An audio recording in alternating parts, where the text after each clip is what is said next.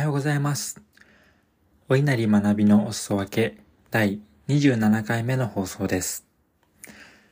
このポッドキャストはフリーランスとして IT スタートアップの CCO を務めたり、対人支援を行ったりしている私お稲荷が日々の学びや気づきをお裾分けする番組です。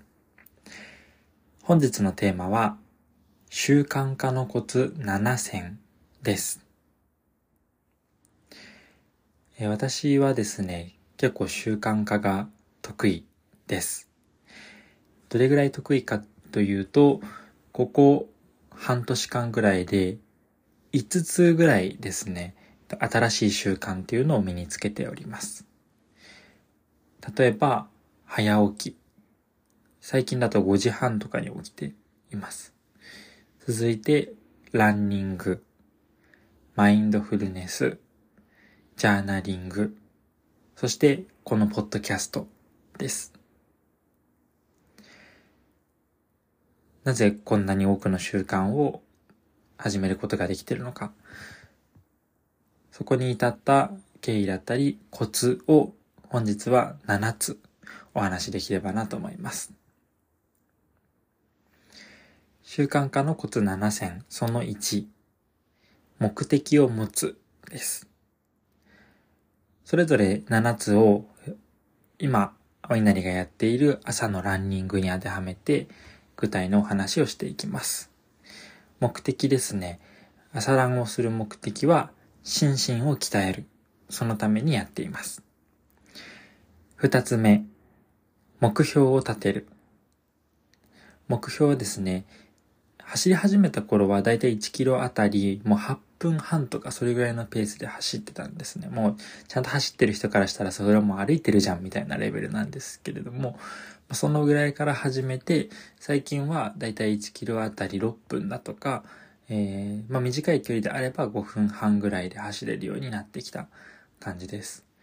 で、距離も徐々に伸ばそうとしていて、最初の頃は2.5キロぐらいしか走ってなかった期間が、まあ、多分2、3ヶ月間ぐらいあったんですけど、そこから徐々に距離を増やしていて、最近は、最近って言ってもこの3日間ぐらいなんですけど、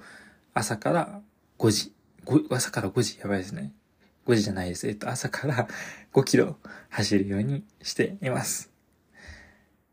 3つ目、ゲーム感覚を持つ。ゲーム感覚、まあ、ランニング結構わかりやすいですけどね。えっと、ペースを意識していくと。さっきの話にもありましたが、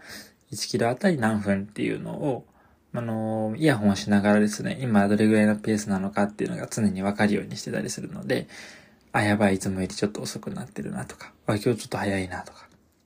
そんなの意識したり、で、最後に、えー、合計トータルして1キロあたり何分だったかって数字が出てくるので、昨日より早かったなとか、ちょっと遅くなったなとか、そんな感じで楽しさを見出すってことをしています。四つ目が、副次効果を見出すです。朝ランしていることの副次効果、まあメインの効果は心身が鍛えられるってことなんですけど、その副次効果でいくと、まあ朝、えっと2、30分ぐらい最近だと30分ぐらい走っているので、まあ、耳が開いてるわけですね、30分間。なので、その間で、ポッドキャスト、まあ、特に Voicy を聞いてますけれども、そういったものを聞き続けるってことをしております。もし仮に朝ランをやめてしまったら、毎朝30分間の可処分時間を作り出さなきゃいけないことになるので、これかなり厳しいですよね。だからこそ朝ランを続けることができるという側面を作っております。5つ目、宣言をする。これはツイッター上でもそうですし、実際に誰かと会った時、最近朝ランしているんですよとか、まあ、ポッドキャスト撮ってるんですよみたいなことをよく言うようにしています。そうすると、基本的にポジティブな、あの、答えというか反応が返ってくることが多いので、まあ、そこでポジティブな言葉かけていただいたその期待を裏切らないように、まあ期待なんてかかってないんですけれども、勝手にそこに期待を見出してですね、その期待を裏切らないようにやっていく。宣言することで逃げられない環境を作っていくってことをしています。6つ目、固定化する思考を挟まないです。これはどういうことかというと、朝ランに例えて言うと、走るルートを決めてしまう。ルートを考えながら走ると、ちょっとそこで思考が挟んできますので、ちょっと疲れますし、めんどくさいなっていう感情が起きてきてしまうんですね。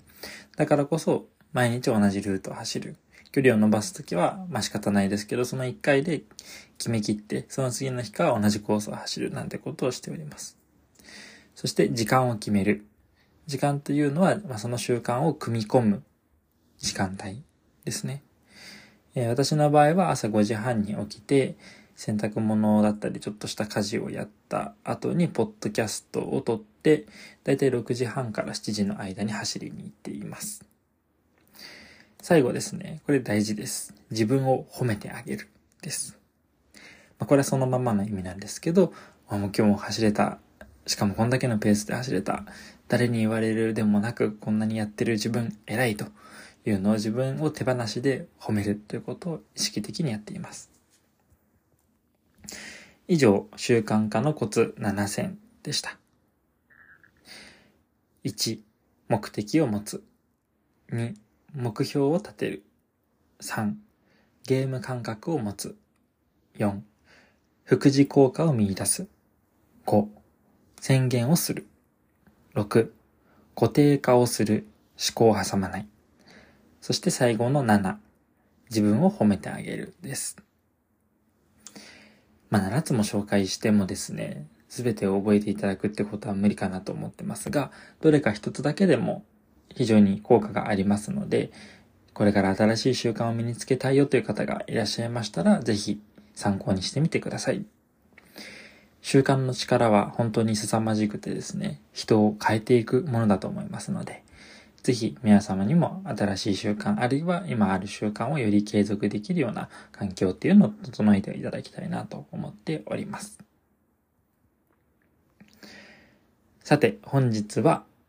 習慣化のコツ7選をテーマに、7つのコツを,、えー、具体的な事例を挙げながらご紹介させていただきました。リスナーの皆様の人生がより充実するきっかけになりましたら嬉しいです。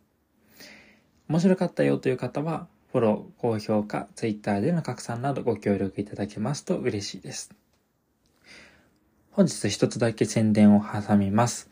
え昨日2月21日にツイッターで、まあ、ゆるぼということで募集を書きましたが、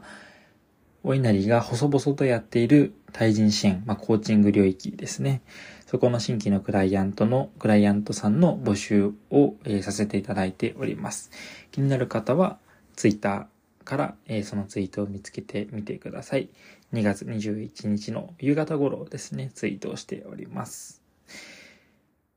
貴重なお時間をいただきましてありがとうございました。それではまた明日の朝。じゃないですね。明日の朝は祝日なので金曜日の朝お会いしましょう。